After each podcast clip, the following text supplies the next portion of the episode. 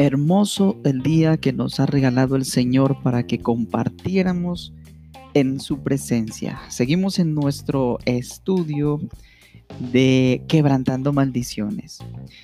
En este día miraremos conociendo al Espíritu Santo. Cuando aceptamos a Jesucristo como nuestro Salvador, ya nunca más estamos solos. Tenemos la dulce compañía del glorioso Espíritu Santo. Dice su palabra, antes de que Jesús partiese, les dijo a sus discípulos, yo no los dejaré solos, estará con ustedes el Espíritu Santo. Hoy usted, como creyente redimido, debe darle gracias a Dios porque ahora, de, ahora eh, dentro de su vida vive el Espíritu Santo, el Consolador. Toda persona que ha reconocido a Cristo como su Salvador personal puede disfrutar plenamente de una relación con el Espíritu Santo. La vida que antes era atormentada por espíritus malignos, ahora es dirigida por el bendito consolador, el Espíritu Santo. Qué maravilloso esto. Dios es grande, Dios es poderoso y es bueno que tengamos en cuenta todas estas cosas porque eh, el Señor cuando eh, iba a, irse ya al cielo, a, a estar a la derecha del Padre, lo dijo. Y es necesario que yo me vaya porque si no me fuere no vendría el consolador. ¿Cierto? Dice, no os dejaré huérfanos porque les daré otro consolador, el Espíritu de verdad, el cual el mundo no puede recibir estará con vosotros y os guiará a toda verdad y a toda justicia. El mundo no puede recibir porque está lleno de espíritus que nada tienen que ver. Tenemos un regalo extraordinario referente a la redención. Es el privilegio que existe en una forma especial y sobrenatural como Dios trata con nosotros. Y es precisamente a través del Espíritu Santo. Actualmente, usted y yo podemos desarrollar comunión profunda con Él y acercarnos eh, o, hacernos sus mejores amigos y que Él sea nuestro mejor amigo. Eh, podemos hablarle, preguntarle cada detalle y no hacer nada ni tomar ninguna decisión sin pedir su dirección cuando se encuentre en las distintas situaciones de la vida. Sepa que siempre contará con su mejor consejero, el consolador, el Espíritu Santo. Es bueno que lo conozcamos, que lo conozcamos al Espíritu Santo como persona.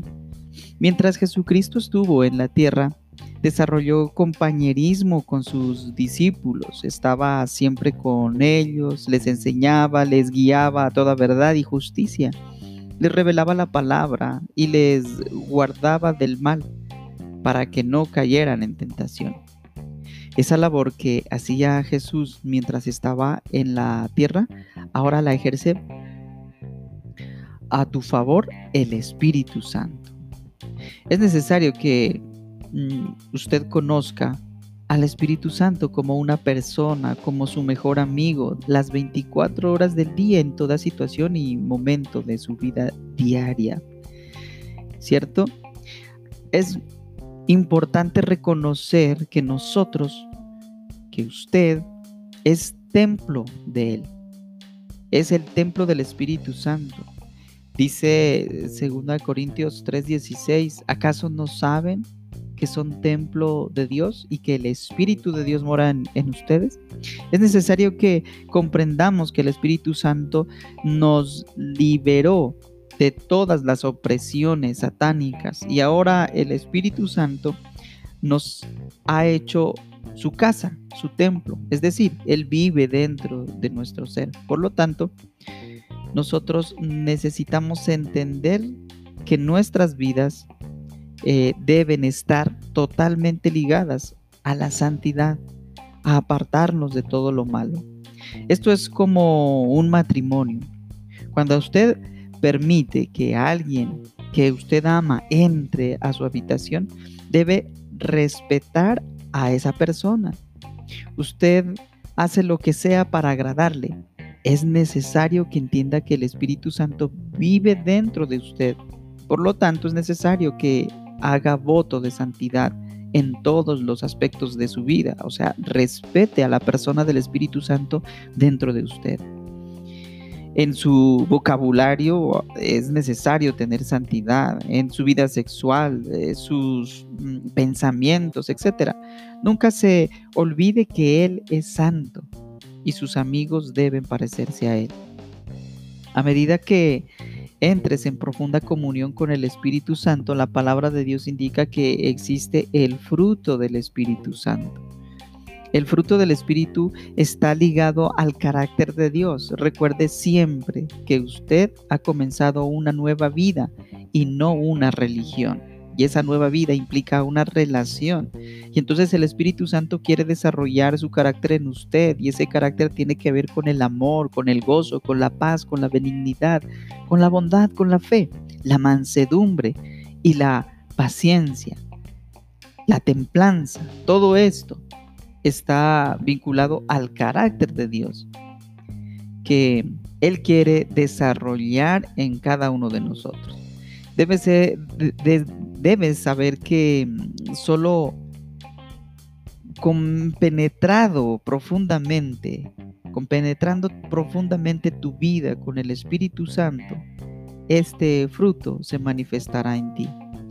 Esa unión, esa comunión que podemos tener con Él es la que va a permitir mostrar ese fruto del Espíritu Santo, ese carácter de Cristo en nuestras vidas porque ya somos libres. Una de las maneras de saber que realmente estamos siendo, hemos sido liberados o hemos sido libres de toda opresión y de toda atadura satánica, de toda maldición generacional y de cómo se llame, es precisamente cuando empezamos a demostrar el carácter de Cristo en nosotros. ¿Cómo? Por medio del fruto del Espíritu. Entonces tenemos paz, entonces tenemos gozo, la paciencia, eh, la bondad, la benignidad, la fe, la fe que tiene que ver en este caso como fidelidad hacia Dios, ¿no es cierto? Entonces miramos cómo eh, es necesario que usted le hable al Espíritu Santo y desde ahora converse con, con Él como su mejor amigo. Cuéntele cada detalle de su vida. Háblele de las cosas que eh, quiera cambiar. Eh, pídale que le ayude a no caer en tentaciones. Pídale que le ayude a no cometer errores en decisiones importantes y que le ayude a entender las escrituras, que es lo más importante, porque para tener una relación con alguien hay que conocerlo. Y si tú quieres conocer a Dios, entonces tienes que leer las escrituras. Pídale que le ayude. El Espíritu Santo es como la lámpara que le hace ver toda la escritura. Pídale que lo mm, transforme a la imagen y semejanza de Cristo. Dígale que le libre de caer en errores de rebeldía, autosuficiencia y concupiscencia. Pídale fuerzas para ser una persona mansa y humilde. Pídale que le ayude a ser una persona entregada a la verdad y a la palabra.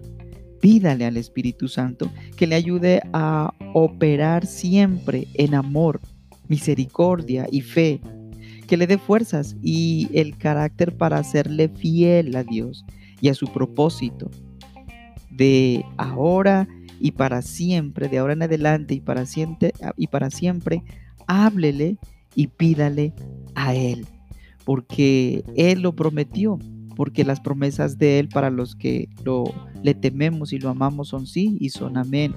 Y dice Juan 15, 26, pero cuando venga el consolador a quien yo os enviaré del Padre, el Espíritu de verdad, el cual procede del Padre, Él dará testimonio acerca de mí. Y Él nos llevará a toda verdad, Él nos llevará a conocer todo lo que no conocíamos, ¿cierto? y así podremos eh, avanzar. Así podremos madurar y podremos dar ese eh, testimonio a través de su fruto. Que Dios los bendiga.